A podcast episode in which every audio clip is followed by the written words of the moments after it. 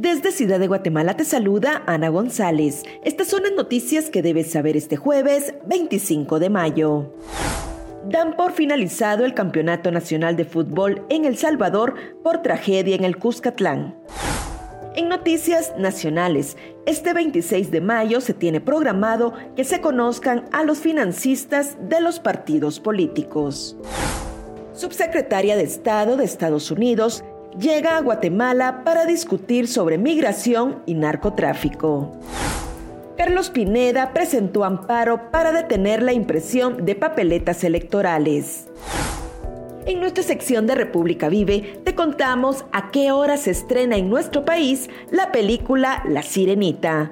También te contamos sobre los principales hechos históricos que marcan las efemérides de este 25 de mayo. Eso es todo por hoy. Para mayor información ingresa a república.gt y mantente informado sobre las noticias del día.